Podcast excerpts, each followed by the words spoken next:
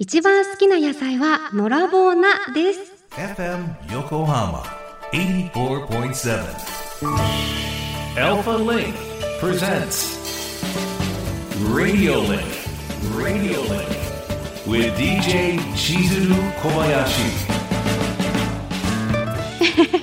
どんな野菜かってあのねそうですね。まあいわゆるこう菜の花に似てますかね。春を代表するお野菜で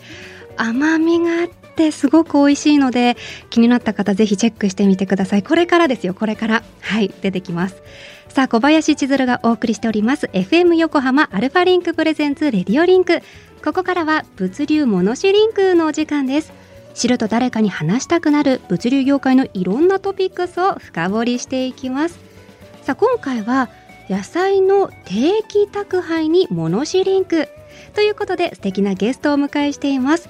農家と消費者を結ぶ旅する八百屋さん聖火みこと屋の代表鈴木哲平さんですよろしくお願いしますよろしくお願いします。さあ聖火みこと屋さんをはい旅する八百屋さんと今ご紹介しましたが最初はキャンピングカはい。ーで日本全国を旅しながら農家さんを訪ねて野菜を販売なさってたんですよね。はい。そして現在は横浜市青葉区に店舗を構えて全国から取り寄せた野菜を販売していらっしゃいます。オンラインショップもあるので通販で買うこともできます。さあお店なんですけれども青葉区のどのあたりにあるんですか？えっ、と、そうですね。横浜市青葉区の梅ヶ丘っていうええ地域になるんですけれども、まあ最寄りの電車で行くと、田園都市線の青葉台か藤ヶ丘。でもそれぞれ歩いて10分から15分ぐらいかかる、まあその住宅街の中にポツンとある感じのお店なんですよね。あの先日というか、は Google マップでお邪魔したんですけどあ、の閑静な住宅街に、うん。もうとってもおしゃれな建物軒先がこう石畳風そうですね。になっていて、はい。建物がレンガ造りなんですよ。そうなんですよ。すんごくおしゃれで、で店内もはいこう窓際にこう座れるスペースっていうんですかね、はいウッド調のあっそうですね。て、小物がキラリとねセンスが光るお店で、ねまあ本当にすごい建物自体がなんかすごく歴史もあって、うんまああの佇まいに惹かれてあそこにしたんですよね。そうなんですね。はいさあそんなみこと屋さんの特徴をご自身で表現するならどんな八百屋さんなんですかね？そうですね。あのまあ八百屋といってもあの市場に行くような八百屋ではなくて、自分たちで農家さんを全国農家さんを回って。えー、と自分たちがこういいなと思った野菜を仕入れてるんでその野菜そのものをこう売るっていうのはもちろんそうなんですけどその野菜が育つその前のストーリーだったりとか、まあ、野菜を皆さん買ってくれてこう食卓で食べてもらうそういう風景とかこの食べ方とか、うん、こういうふうに食べたら美味しいよとかそういうことをこう野菜のその前後のストーリーも含めて丸ごと販売するっていう八百屋を目指してるというかはいやってますね。食べるだけじゃなくてその前と後も楽しむ、ザ・セレクトショップっていうところですね。さあ例えばなんですけど今の季節はどんなお野菜販売されてるんですか？そうですね。例えば1月だとまあ今やっぱりすごく今大根がすごく豊富だですね。あの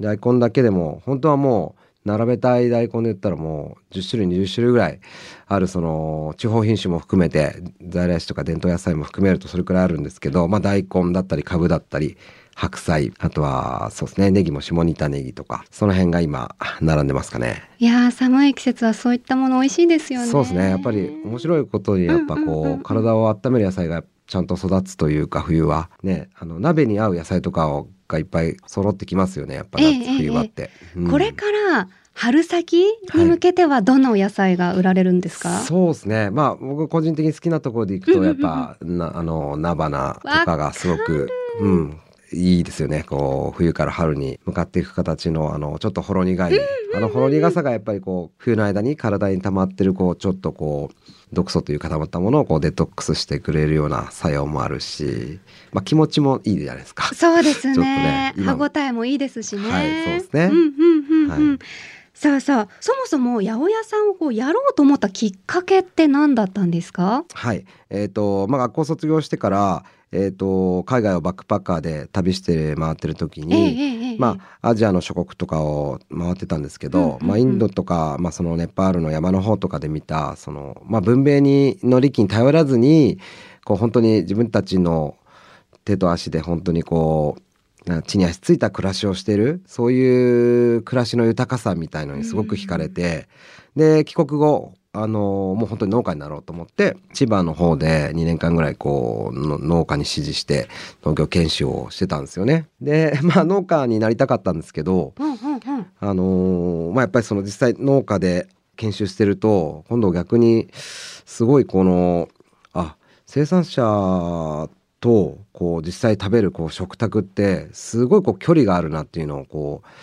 農業研修してる間に気づいたんですよね、ええ気づいたというか感じたというか、だからあ今すごく農家になりたいという気持ちもあるけどこの畑と食卓のこう距離を縮めるようなそういう八百屋がやっぱ必要だなと思ったんですよね。やっぱ食べ物をこう農家さんがねやっぱりこう丹精込めて育てても普通だとこう誰が食べてるかってなかなかわからないじゃないですか。そうですよねだからわからないっていうことはその美味しかったとか、うんうんまあまあ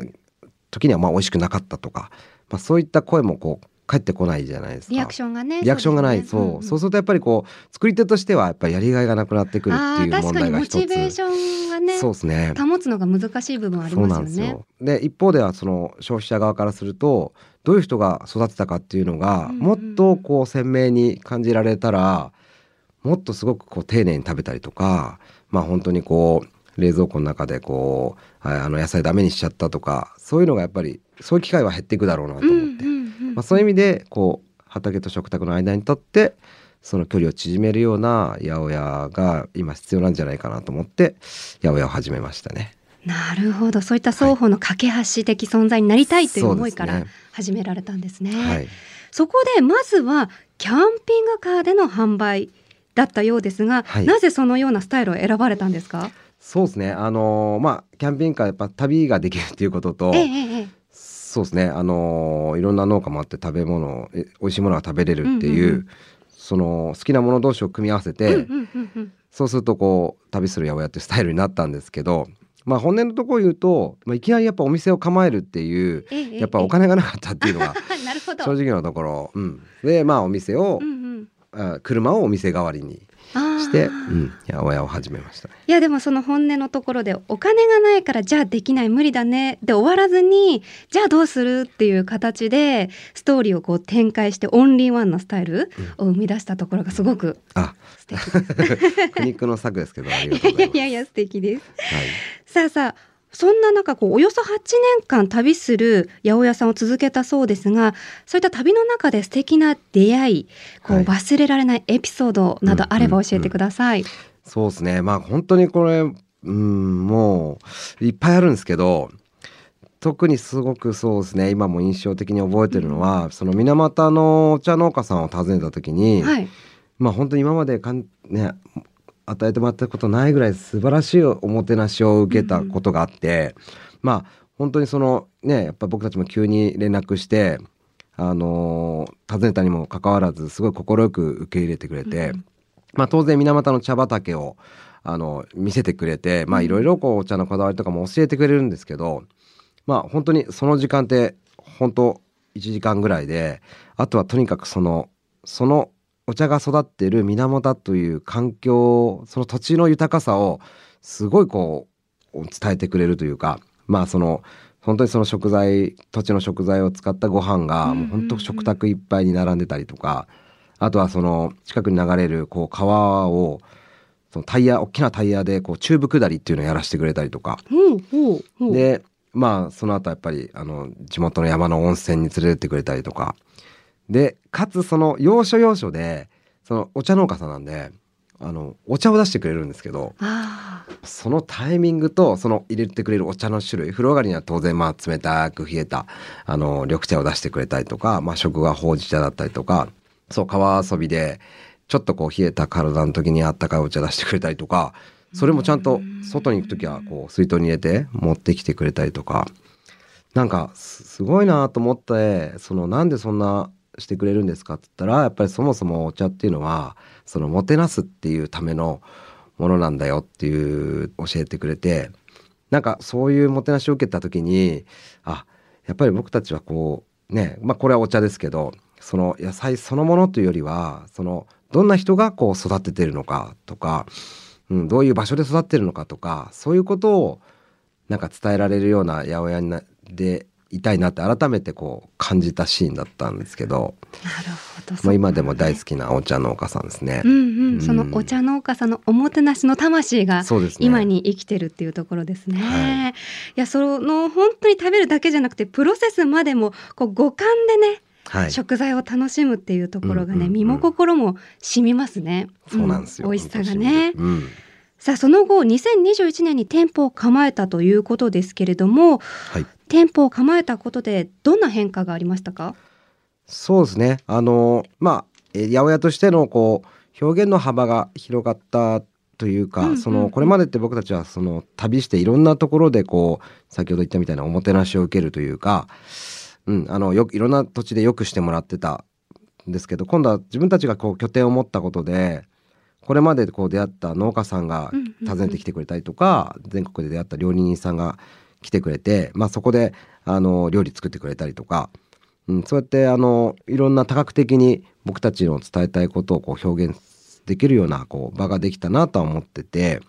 あとはその八百屋で野菜をこう販売してるんですけど、ええええそこでこうプラスチックフリーだったりとか、うんうん。その欲しい分だけ買える量り売りとかのスタイルで、まあ、やっぱりその買い物を通じてロスを減らしていくフードロスだったりとかエネルギーのロスを減らしていくっていうことに対して考えるこうきっかけ作りが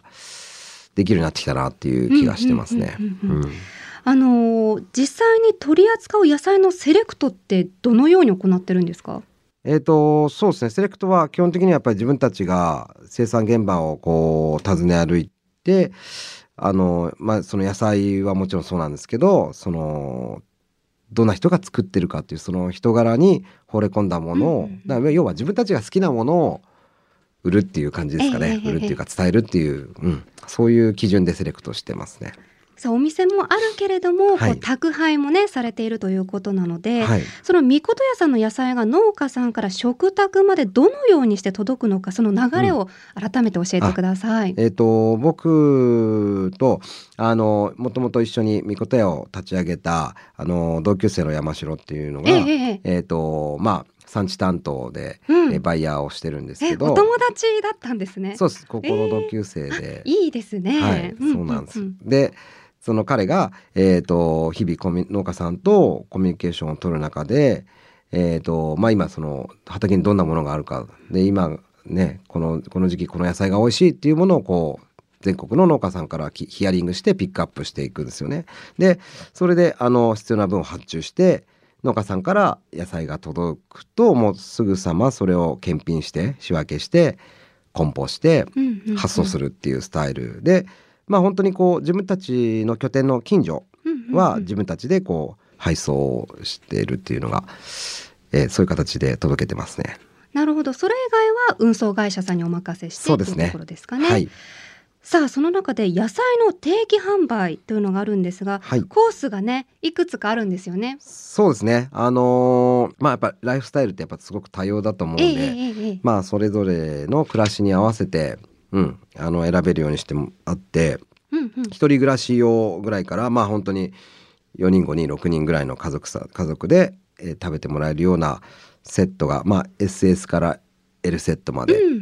あって、それぞれまあそのあとは頻度ですよね。おううん、あの本当に月に1回の月に1回だけでもちゃんとこう食を整えようとかまあちょっと,、えー、といいもの食べてみようとかっていうそういう人もやっぱりいてもいいと思うしいや本当に毎日の食卓で食べたいんだっていう人は本当に毎週届けるようにしてたりとか、まあ月に1回だったり各週だったり毎週だったりってパターンがありますね。それぞれのその人のお好みで選べるというところなんでね。ですすね。はい。そしてその中にお試しセットっていうのがはい。あって、はい実は先日我が家でも お取り寄せさせていただきましありがたとう。ございます。あの家族で美味しくいただいた様子録音した音声がありますので、はいそちらをねちょっとお聞きください。はい。何入ってる？わあすごい